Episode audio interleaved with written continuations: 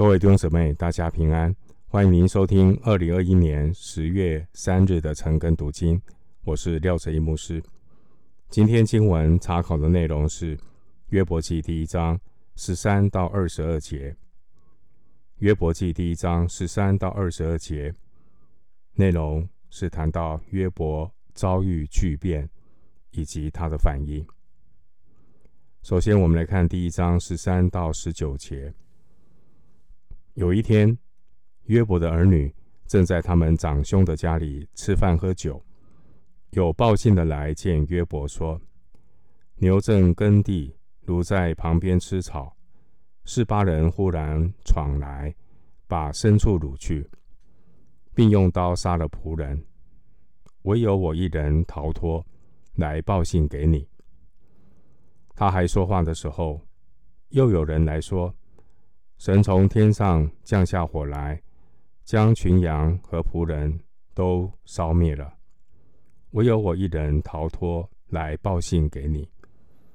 他还说话的时候，又有人来说：迦勒底人分作三队，忽然闯来，把骆驼掳去，并用刀杀了仆人，唯有我一人逃脱来报信给你。他还说话的时候。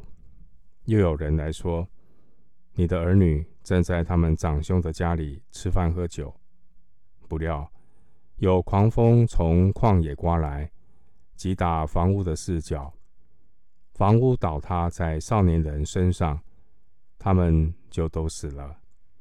唯有我一人逃脱，来报信给你。”第一章十三到十九节，我们看到。耶和华神准许撒旦抢夺约伯的财富来试验他，但不准魔鬼伤害约伯本人。接下来，我们就看见发生了一连串可怕的灾难。首先，是八人掳去五百对牛和五百母驴，又杀了管理这些牲口的仆人。接下来，有火烧灭了七千羊和看管羊群的仆人。在接下来，有迦勒底人掳去了三千骆驼和杀了管看管他们的仆人。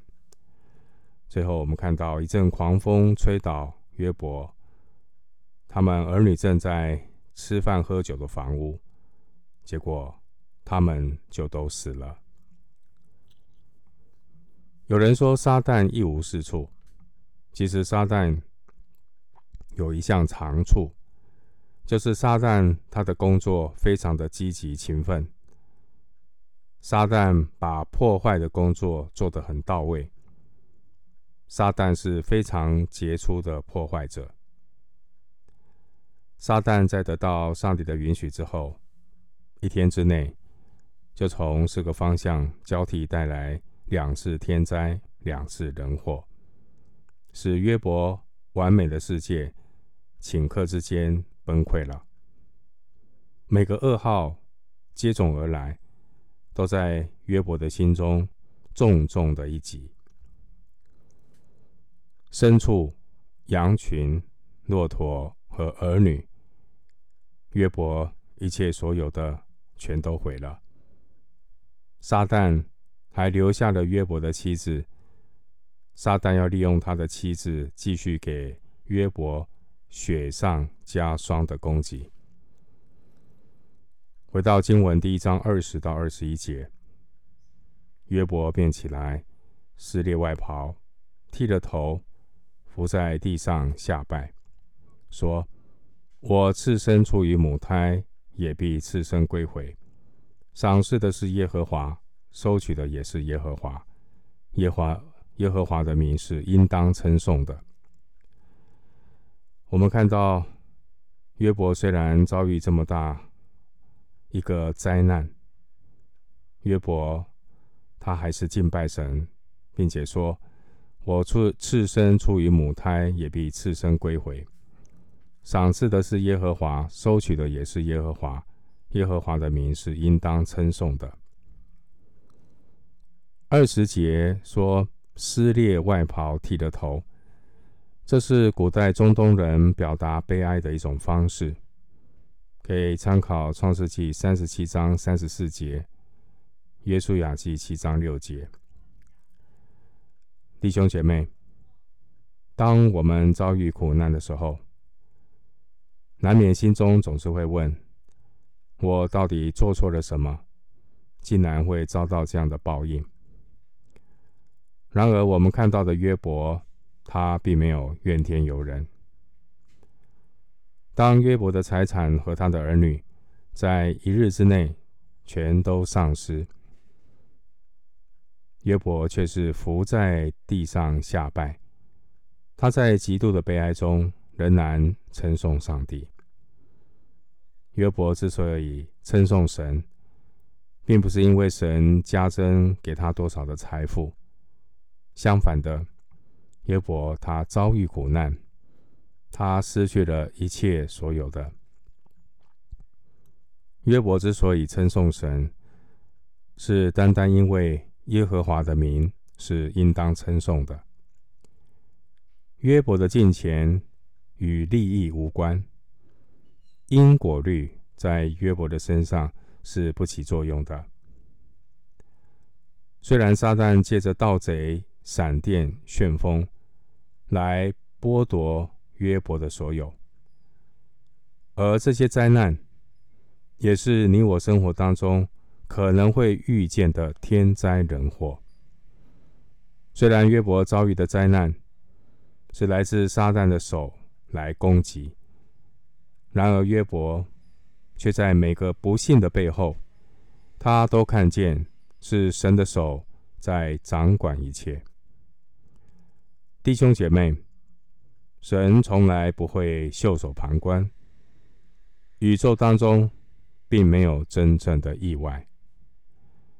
约伯并没有因为他的苦难怨天尤人，他没有咒诅示巴人和迦勒底人，他也没有抱怨风和火，他是宣告赏赐的是耶和华，收取的也是耶和华。弟兄姐妹。即便是天灾人祸，天灾人祸只能杀身体，不能够杀害敬畏上帝的灵魂。而所有的苦难，最终也都在神主权之下，俯首称臣。上帝能够转化所有的苦难，成为滋养信心的养分。因此，属神的儿女。应当顺服神的主权，也可以从神的身上寻找答案。在约伯的心中，撒旦是完全没有任何地位的。约伯并没有把不幸归咎给撒旦。约伯的态度也不是自我安慰。约伯的态度并不是说赏赐的是神，收取的是魔鬼。约伯他完全降服在上帝的主权之下。约伯对上帝的完全降服，也让撒旦没有博版面的机会。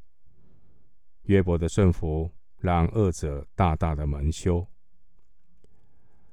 但今天有许多小信的人，却常常抬举撒旦，动辄就把自己的软弱推给撒旦。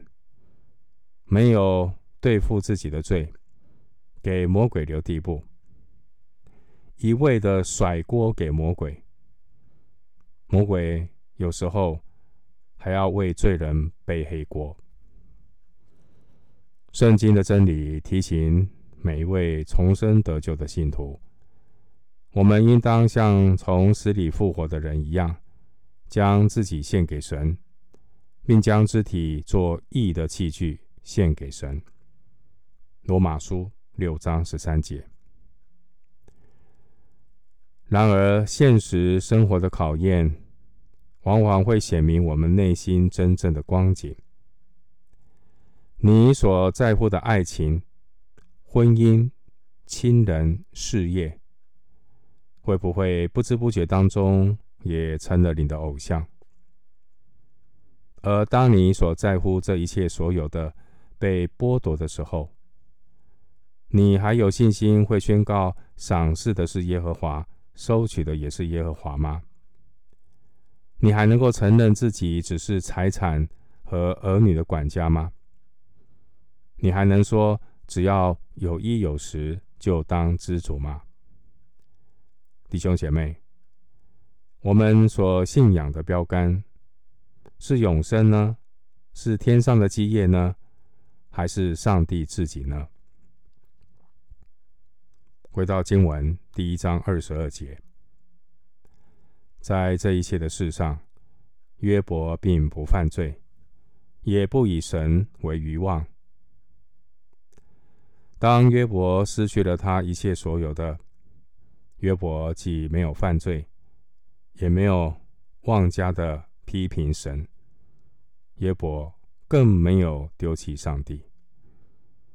约伯他的信心，不是简单的因果律所能解释的，但是约伯的信心，并没有因此解除了他的伤痛，反而让约伯还陷入天人交战的煎熬和痛苦中。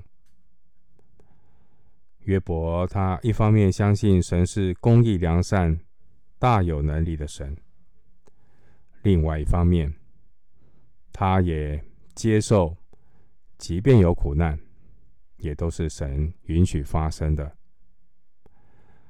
然而，持续肉体苦难的煎熬，再怎么刚强的人，也会有软弱的时候。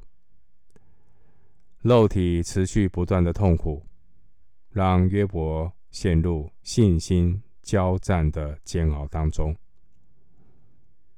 一人约伯。毕竟他也是有限的人，他也是会有软弱的人。他在软弱的时候，我们看到他开始有一些的动摇。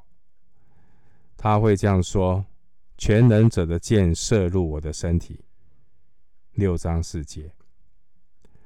他也会这样的说：“为什么完全人和恶人他都灭绝呢？”当然，它里面的小剧场也开始上演。神不是公义的吗？如果一人、恶人的结局都一样，那神的公义要如何的解释呢？我们看见这位完全正直、无可指摘的信心伟人约伯，当他在肉体持续的痛苦当中煎熬的时候，他的信心。在疑惑的沼泽中搁浅了。